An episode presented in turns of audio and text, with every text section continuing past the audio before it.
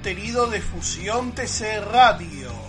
www.fusiontcradioweb.blogspot.com.ar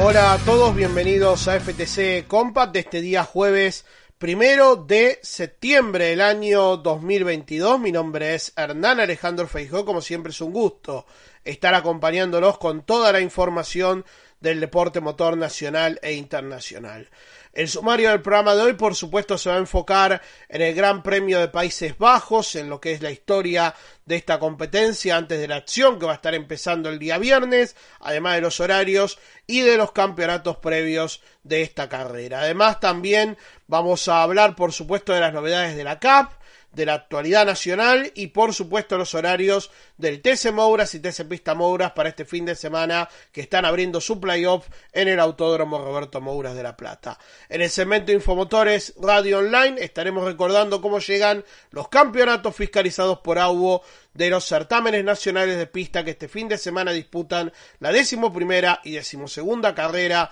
de la temporada 2022. Todo esto después de la presentación de nuestras redes sociales.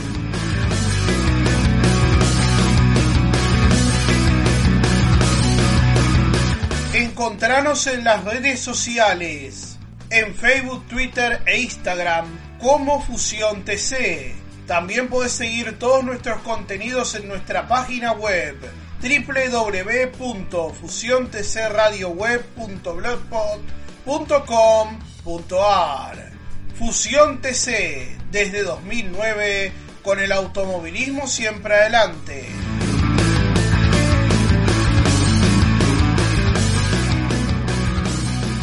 El periplo europeo de la Fórmula 1 este fin de semana nos llevará a Zambor, a Holanda, para el Gran Premio de Países Bajos, competencia que se llevará a cabo este domingo y en el trazado de 4.259 metros va a encontrar un escenario que empieza a delinear gran parte de lo que puede llegar a ser la etapa decisiva del Mundial, de acuerdo un poco a lo que hablamos en el día de ayer, con la ventaja importante que quien va a ser local este fin de semana, Max Verstappen, cuenta en este sentido. El escenario de Sambor fue inaugurado a finales de la década del 40, como gran parte de los autódromos que apareció en aquel momento, después de la, de la posguerra, el surgimiento y el entusiasmo del automovilismo hizo que muchos autódromos nacieran por aquellos años y Sambor fue justamente una de las excepciones en ese sentido, escenario que recibió desde aquel entonces del año 48 a la Fórmula 1 casi en forma ininterrumpida con algunos parates en medio hasta el año 85, hasta la temporada pasada donde finalmente se concretó el regreso de Sambor que estaba previsto para el año 2020 y bueno, por razones de la pandemia la carrera debió postergarse un año. En aquella oportunidad justamente el local, Max Verstappen ganó en aquel circuito siendo además el primero de su país en lograr victoria porque hasta aquel entonces, incluso a partir del año 48 cuando la Fórmula 1 o mejor dicho los coches especiales previos a la realización del primer campeonato mundial lo visitaron en este caso eh, fueron obviamente vencedores pilotos extranjeros. El príncipe Virá, el piloto justamente de origen tailandés, más conocido como Björn Bundarek Brown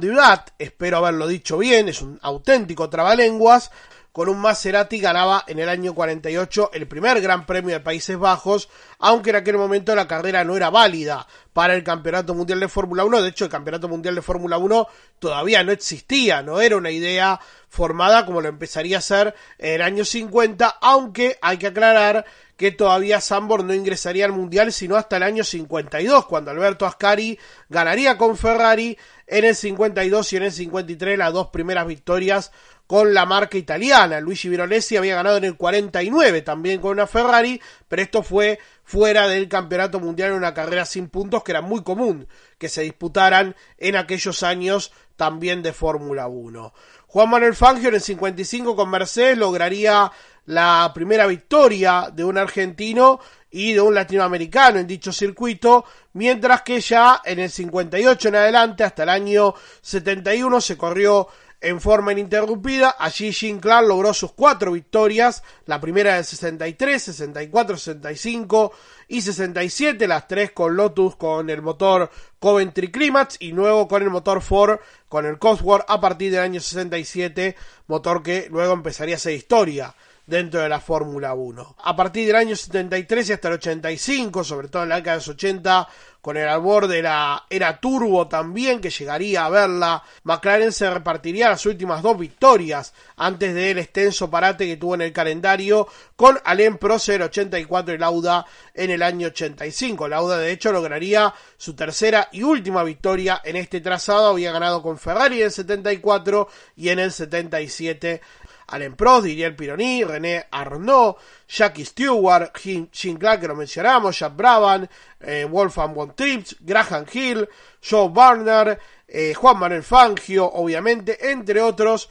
fueron algunos de sus ganadores en este escenario. Jim Clark con cuatro victorias es el máximo ganador, seguido de Jack Stewart y Nicky Lauda con tres éxitos cada uno, en tanto que Ferrari es la marca más ganadora con ocho victorias, seguida de Lotus con seis y McLaren con tres triunfos cada uno en este caso, lo que tiene que ver con la historia de este Gran Premio de Países Bajos en Zandvoort, donde se disputó siempre, no hubo cambio de escenario como en otros grandes premios que nos han tocado recordar en las previas, y la acción para el campeonato mundial va a estar empezando este viernes a las 7 y media de la mañana, hora argentina. La práctica libre número 1. La práctica libre número 2 será a partir de las 11 de la mañana del día viernes. Mientras que el sábado a las 7 de la mañana la práctica libre número 3. La clasificación a partir de las 10 de la mañana, horario en el que además 24 horas más tarde se va a estar disputando el Gran Premio a partir de las 10 de la mañana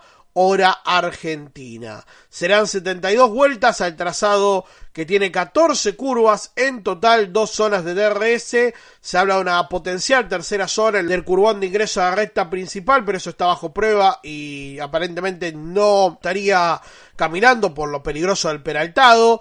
Que repetimos, tuvo a Max Verstappen como el poleman y ganador en la edición de su reinauguración el año pasado. Verstappen lidera el mundial con 284 puntos, Sergio Pérez tiene 191 unidades, Charles Leclerc 188, Carlos Sainz 171, detrás de él aparecen los pilotos de Mercedes, George Russell con 170, Lewis Hamilton con 146. En el certamen de constructores, Red Bull tiene 431 puntos, Ferrari 334, Mercedes 304, Alpine 99, McLaren 95. La Fórmula 1 en un nuevo periplo de su gira europea, viaja a Países Bajos.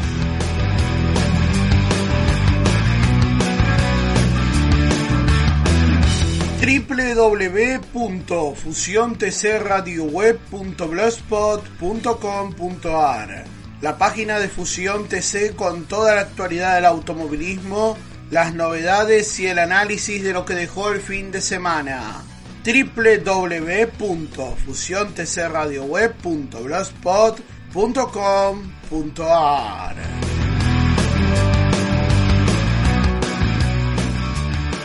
La Comisión Asesora y Fiscalizadora de la ACTC emitió el comunicado el pasado martes por la noche, como es habitual para las novedades de la CAP, que por supuesto empiezan con un extenso apartado de citaciones el próximo día martes, donde van a estar a la hora 15 Germán Todino, que fue convocado a concurrir a dicha entidad, también el mismo día y a las 14 y 30 tendrá que concurrir Diego Ciantini, 15 y 30 deberá ser Nicolás Cotiñola, hablando de los pilotos del turismo carretera, y en el caso del TC Pista también fue citado Juan Pablo Pino para la hora 16 el día martes próximo, el 6 de septiembre, será la fecha donde deberán concurrir estos pilotos. Por otra parte, fue autorizado Facundo Arduzo a pasar a la marca Torino con el equipo Marking Park, como ya estaba anunciado, y Diego Ciantini a correr con el Chevrolet del LRD Performance. Fue autorizado el piloto de TC Moura, Gonzalo Montenegro, a pasarse a la marca Chevrolet, y Andrés Yacos fue también autorizado a realizar una prueba en el Roberto Moura de la Ciudad de La Plata, justamente en el día de hoy con el TC Pista Mouras, de su hermano Alexander Jacob. Por otra parte, el piloto de TC Pista Juan Agustín Ubieta, fue autorizado a cambiar la marca Chevrolet, mientras que Lucas Granja fue autorizado también a probar durante una tanda en la jornada de hoy el TC Mouras de Nicolás Morán, Autódromo Roberto Mouras de la ciudad de La Plata. El último punto de forma cita al piloto de TC Moura Jeremías Siacha a concurrir el martes 13 de septiembre a la CAF a partir de la hora 14 y 30. Es importante recordar que este fin de semana el TC Mouras, TC Pista Mouras, Fórmula 3 Metropolitana, Copa Bora y TC 2000 Platense van a estar formando parte de la actividad nacional en el primer plano de lo que sucederá durante tres jornadas. La primera el día viernes, donde desde muy temprano, desde las 9 y 20 de la mañana, estará girando en su primer entrenamiento la Fórmula 3 Metropolitana. 10 y 10 de la mañana la hora del TC Pista Mouras, 11 y 20 lo hará el TC Mouras, 12 y 30 nuevamente saldrá a entrenar la Fórmula 3 Metropolitana, desde las 13 y 20 la Copa Bora tendrá su primer entrenamiento a partir de las 13 y 50, el TC Pista Mouras nuevamente estará en pista, mientras que a la hora 15 volverá a entrenar el TC Mouras. 16 y 10 entrenará la Copa Bora, 16.30 arrancará la clasificación de la Fórmula Metropolitana para la primera carrera del fin de semana, la que se disputa el sábado por la tarde, será la última actividad del día viernes. El sábado de temprano, 9 de la mañana, TC 2000 Platense, primer entrenamiento para esta categoría zonal que estará sumándose al programa de este fin de semana. 9.20 de la mañana la Copa Bora tendrá su primer entrenamiento y a partir de las 9.35 estará clasificando la Fórmula Metropolitana. Creemos que en realidad será el tercer entrenamiento para la Copa Bora porque ya hubo dos el día viernes. A partir de las 10 y cuarto, el TC 2000 Platense nuevamente saldrá a pista para su segundo y último entrenamiento. 10 y 35 el cuarto y último entrenamiento de clasificar para la Copa Bora, mientras que 11.05 entrenará antes de su clasificación el TC Pista Mouras y a partir de las 11.55 el TC Mouras, que recordemos estas categorías este fin de semana abren los playoffs, en este caso para las categorías formativas de la ACTC. De las 12 y 45 el TC 2000 Platense tendrá su clasificación Luego clasificará la Copa Bora 13 y 10 y a partir de las 14 estará llevándose a cabo la clasificación para el TC Pista Mouras. La Fórmula Metropolitana, la Fórmula 3 Metropolitana, tendrá su primera final desde las 15.05, mientras que 15.35 estará clasificando el TC Mouras 16 y 20. 16 y 45 respectivamente, las dos series a 5 vueltas cronometradas para el TC Pista Moura, cerrando la jornada 17 y 15, 17 y 40, el TC 2000 Platense con sus dos series previstas. El domingo, desde las 10 y 5 de la mañana, primera serie del TC Mouras, a 5 vueltas, la segunda 10 y 30, también a 5 vueltas, a partir de las 11.05 la final del TC 2000 Platense, 11 y 35 la final de la Copa Bora, 12 y 5 la final de la Fórmula 3 Metropolitana y cerrarán el espectáculo. 12 y 50 el TC Pista Mouras, primera final del playoff a 16 vueltas o 30 minutos lo que ocurra primero y 13 y 40 la final del TC Mouras a 18 vueltas o 35 minutos lo que ocurra primero. Este fin de semana, repetimos, carrera número 12 de la temporada para el TC Mouras y para el TC Pista Mouras, que estarán acompañados por la Fórmula 3 Metropolitana, la Copa Bora y el TC 2000 Platense.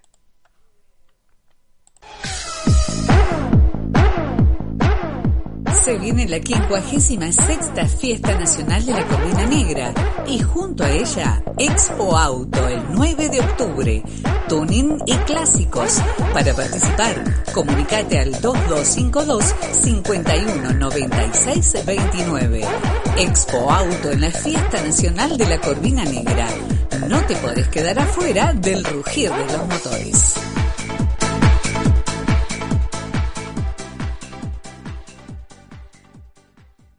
Y vamos con un bit de noticias de actualidad. Lamentablemente el TC2000 no volverá al sonda Eduardo Copelo de San Juan, al menos durante la próxima visita que estaba prevista para el 9, 10 y 11 de septiembre. Finalmente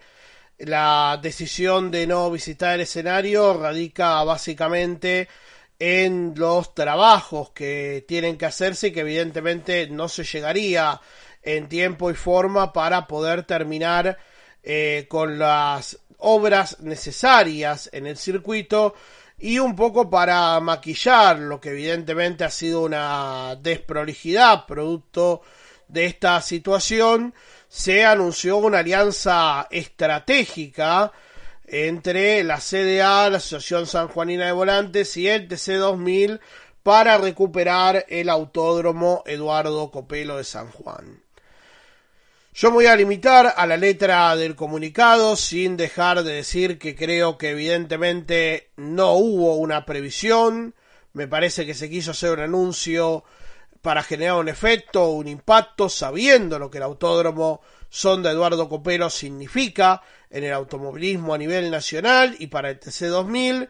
y me parece que no se midió que evidentemente eran necesarias más cuestiones de seguridad que no se objetan, aclaro, porque me parece de sentido común que si no están dadas las condiciones en materia de seguridad no se corra el Autódromo El Sonda, por más hermoso que nos resulte y nostálgico a los fanáticos, no podemos olvidar que es un autódromo que está emplazado en una base de una ciudadanía que además no tenía actividad importante a nivel nacional en los últimos tres años. El TC2000 de hecho había sido la última categoría que lo visitó y la realidad es que el gobierno de San Juan ha apuntado todos sus cañones al Autódromo Internacional el Villicún, al Bardón. Esto es una realidad objetiva y tiene que ver también con la proyección que este escenario tiene, habida cuenta que recibe al Campeonato Mundial de Superbike y también recibe categorías nacionales importantes. Y lógicamente, esto sabíamos que era una consecuencia que podía llegar a tener o sufrir el Sonda, que era un circuito que es muy nostálgico y caro a los afectos del público, pero que también es un escenario que necesita muchas obras y que ojalá en este comunicado, si se quiere, de esta, entre comillas, alianza estratégica, pueda finalmente plasmarse en hechos concretos y el Sonda pueda estar presente en la temporada 2023. Básicamente dice que con el fin de culminar los trabajos de restauración para que esas vías de escape funcionen como tales, hablando del circuito, y cumplan con las nuevas normas de seguridad exigidas por la Comisión Deportiva Automovilística del ACA para sus categorías y resguardando la seguridad de los pilotos participantes. Por tal motivo, las instituciones mencionadas comunican que la novena fecha del Campeonato Argentino de TC2000 IPF 100 años se disputará finalmente del 9 al 11 de septiembre en el circuito de San Juan de Villicún, que era originalmente la locación de esta fecha hasta que apareció esta situación que bueno, eh, aparentemente la decisión de no correr el Villicún obedecía, entre otras cuestiones, a eh, logística y organización. O la logística y organización se arregló tan rápidamente, bienvenido sea, para que se pueda salvar la carrera, o evidentemente hay otras cuestiones que se quisieron buscar con esta competencia. Yo insisto en lo mismo y comprendiendo, y ustedes saben que acá lo hemos hecho, la realidad de esta nueva etapa que está viviendo el TC2000. Me parece que hay que dar pasos en concreto y sin cometer demasiados globos de ensayo, porque esto fue un globo de ensayo, un golpe a la nostalgia de mucha gente e innecesariamente se concretó algo que eh, generaba una gran expectativa. Yo no tengo duda de que si esto se concreta podrá visitarse el Sonda en 2023. Pero una cosa es la expectativa que se generó ahora y otra va a ser la que pueda a ver si es que finalmente se lleva a cabo esto el año próximo y si se avanzan con dichas obras. Hay que tener mucho cuidado con los sentimientos y con el afecto de la gente. Y me parece que esta es una lección que tiene que tomar la transición del TC2000, sobre todo por lo importante que para el TC2000 tiene que ser este cambio y no por eh, hacer acciones improvisadas que después tienen sus consecuencias. Y da la sensación de que ante lo que se lee en este comunicado, la acción llevada a cabo de anunciar la carrera en el Sonda fue a todas luces improvisada. Y es una, es una lástima, eh, repito. Me parece que hay que tomar las cosas con respeto, con tranquilidad y en todo caso ser consciente de lo que se puede anunciar y de lo que no.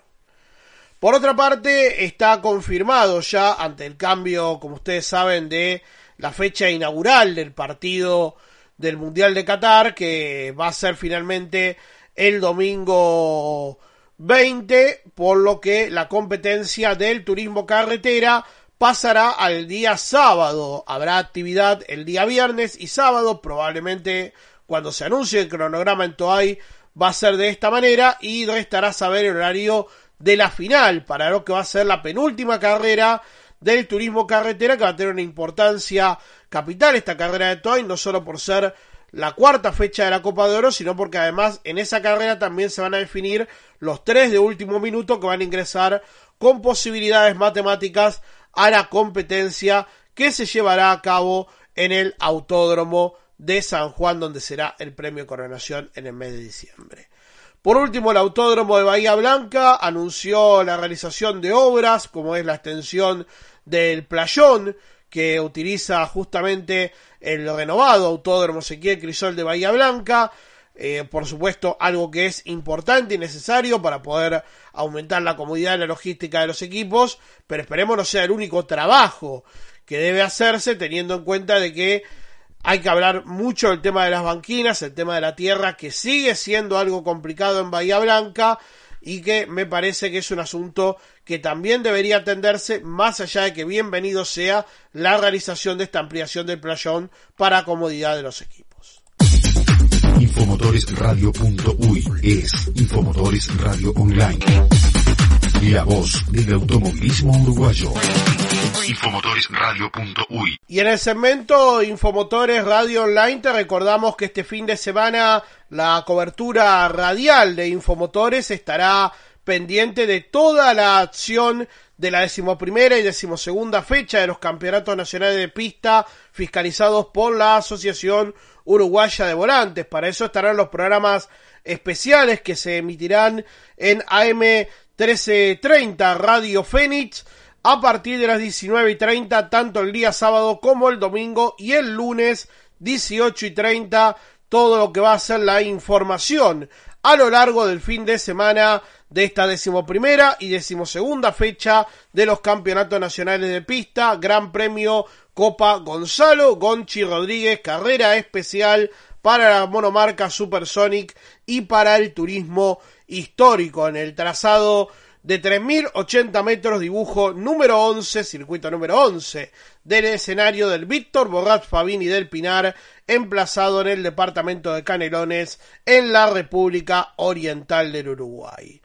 En lo que tiene que ver con los campeonatos, en el Superturismo está liderando Fernando Chegorri con 175 puntos. Eh, Balbi está segundo con 127 y La Guardia tercero con 123 unidades. En lo que hace a la Copa Challenge, Gastón Rivas es el puntero con 188 y medio, segundo Nicolás Alfonso con 178, tercero Joaquín Cafaro con 175. En el certamen de equipos, lidera el Toyota Gazoo Racing Uruguay con 262 puntos, 183 para el William Sport by Cooper y un total de 165 para el Nocetti Motor Sport. En los super escarabajos, Lidera el torneo Ignacio Massat con 168 puntos, 166 tiene Martín Bermúdez y 159 Ignacio de Luca, las principales posiciones en los Fusca que también compiten este fin de semana. En lo que hace a la monomarca Supersonic, lidera Luis Loureiro con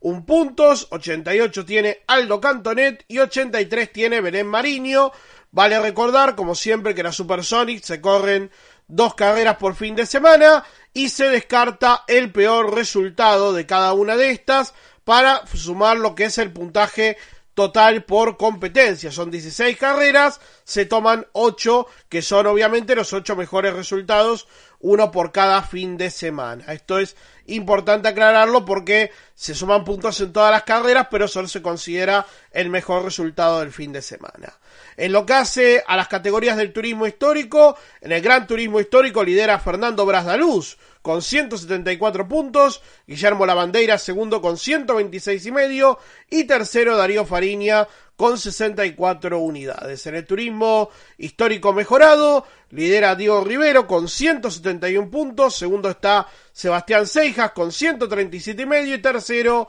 Pedro Neilop con 127 unidades. En las fórmulas, en la fórmula Super B, lidera Martín Verdaccia con 147 puntos, segundo está Leonardo Rodríguez con 82 unidades y tercero aparece Fernando Castro con 70 puntos en la Fórmula 4 uruguaya. José White con 123 puntos está al frente del torneo. Segundo está Santiago Quintana con 96 y medio. Y tercero Matías Muñoz con 92 puntos y medio. Los campeonatos actualizados de AUBO camino al próximo fin de semana en el Víctor Borrafa Vini del Pinar. Para escuchar la radio del automovilismo uruguayo, ingresa en infomotoresradio.uy. Infomotores Radio Online, la voz del automovilismo uruguayo. Infomotoresradio.uy. El tiempo que nos queda es para comentarte que la Fórmula Metropolitana este fin de semana estará presentando 42 protagonistas para lo que va a ser justamente esta séptima fecha de la temporada Fórmula 3 Metropolitana que viene de correr en San Juan y que obviamente está entrando también en etapas claves de su torneo, una categoría de monopostos que no para de crecer como siempre, que realmente brinda muy buenos espectáculos, la Fórmula 3 Metropolitana que ya se prepara para lo que va a ser la acción del próximo fin de semana en el Autódromo Roberto Mouras de La Plata, acompañando al TC Mouras, al TC Pista Mouras y recordemos también se suman la Copa Bora y el TC 2000 Platense. Con esta información cerramos el programa del día de hoy. Les agradecemos por estar como siempre del otro lado. Nos volveremos a encontrar ya el día viernes con la previa del fin de semana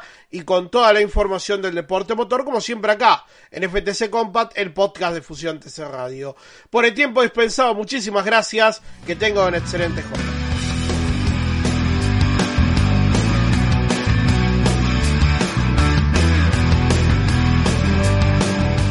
Sido una realización del equipo Fusión TC Radio.